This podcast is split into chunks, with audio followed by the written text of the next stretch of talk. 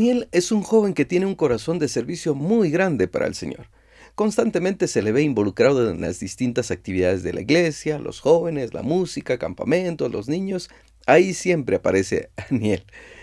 Pero ahora Aniel se enfrenta a un dilema que le preocupa y no sabe cómo resolverlo. A él le gustaría tener novia.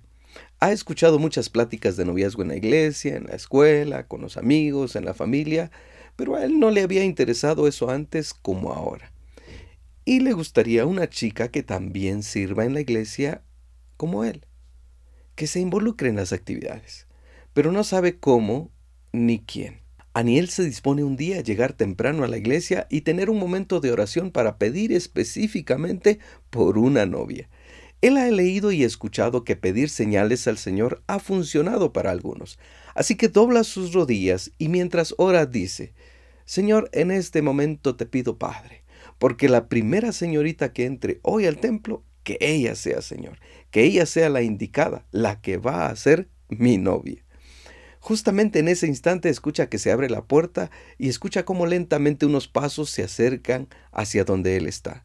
Él piensa, son zapatos de mujer porque se escucha que son tacones los que golpean el suelo. Los pasos se detienen a poca distancia de donde él está y escucha que ponen algunas cosas sobre la banca. él casi inmediatamente finaliza su oración y se incorpora para ver quién ha entrado. Ciertamente es una señorita, es Yomara. Ella también es parte del grupo de la iglesia participa en las distintas actividades, pero a Daniel nunca le llamó la atención como para pensar que ella fuera su novia.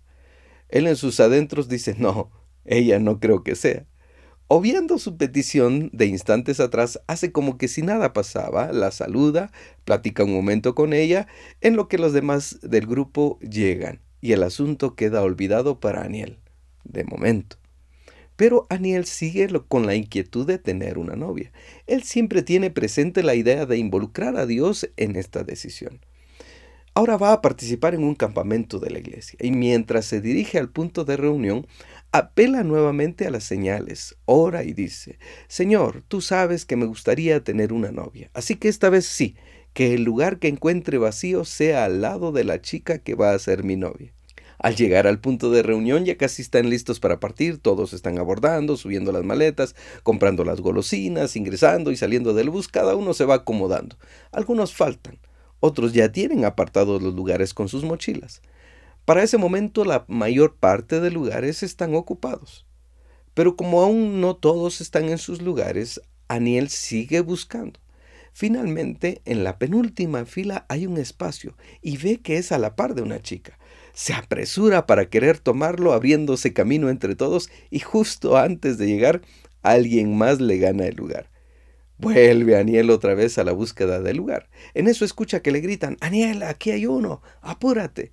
Él voltea a ver y se da cuenta que son sus amigos del grupo con los que siempre anda en la iglesia. Aún da una mirada alrededor y aparentemente todos los lugares están ocupados. Con un poco de resignación se dirige a donde ellos están y toma el lugar. Comienza a conversar con sus amigos y todos están emocionados con el viaje. Aniel, entretenido, platicando, olvida por un momento el asunto de la novia, hasta que el bus comienza a avanzar.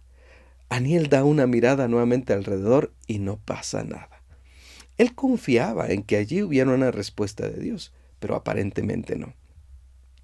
Los amigos que están a su lado le dicen, te vamos a tener que dejar, ¿Qué? dice Aniel. Sí, dicen ellos. Nosotros solo te conseguimos este lugar, pero vamos en esta fila, señalando los lugares que están atrás de ellos. Sin poder Aniel reaccionar al momento, sus amigos se cambian del lugar y a la par de él se sienta una chica. Es nuevamente Yomara. Aniel no sabe qué decir ni cómo reaccionar solo se queda estático. Mientras sus amigos van molestando y todos van con la emoción del viaje, Aniel no sabe qué hacer. Uno que otro momento lo molestan, pero pareciera que hubieran congelado a Aniel. Dos veces ha orado y puesto señales y las dos veces la respuesta ha sido la misma. Él no quiso ser maleducado con Yomara y cambiarse de lugar, pero no entendía qué pasó. Esperaba que Dios respondiera, pero al parecer esperaba una respuesta diferente. Algunos dicen que pedirle o ponerle señales al Señor funciona. Otros que no, que si pides señales o pones señales, no estás teniendo fe, que estás dudando de lo que pides, o quién eres tú para poner a prueba al Señor. Lo cierto es que si lees en la Biblia, te encontrarás con que tanto para el uno poner señales como para el otro no poner señales, hubo respuestas de parte de Dios. En ocasiones a favor y otras veces en contra. Creo que no es tanto en que pongas o no señales, sino en que si estás dispuesto o dispuesta a aceptar la respuesta de esa señal. Dios toma en serio nuestras peticiones y oraciones. No es como nosotros los padres que si llega alguno de nuestros hijos y nos habla de cierta forma, respondemos, ¿y ahora qué me vas a pedir? ¿Y ahora qué querés? Haciendo broma de la actitud que ellos llevan al hablarnos. Dios no es así. Y más aún, que no hemos dicho palabra alguna y Él ya sabe lo que vamos a decir. Él sabe de qué tenemos necesidad y puede darnos de acuerdo a sus riquezas en gloria. No debemos tener pena en pedir. Si Él no negó a su propio Hijo, sino que lo entregó por todos nosotros, ¿cómo no nos dará también con Él todas las cosas? Para mí esto incluye una novia o novio, esposa o esposo. De esto segundo hablaré en otro momento que orara por una novia creo que está muy bien, pero lo que pienso que le hizo falta fue ser específico. Señor, me gustaría que sea así o asá, que tenga esta o estas cualidades, incluyendo físicas si tú quieres. Alguno dirá, ah, el tema en el tema del amor creo que Dios lo dejó a nuestro criterio, que nosotros escogiéramos que los mejores y las mejores están para los que se animan, los que son valientes, los que poseen. En ese sentido puede ser que tengan razón.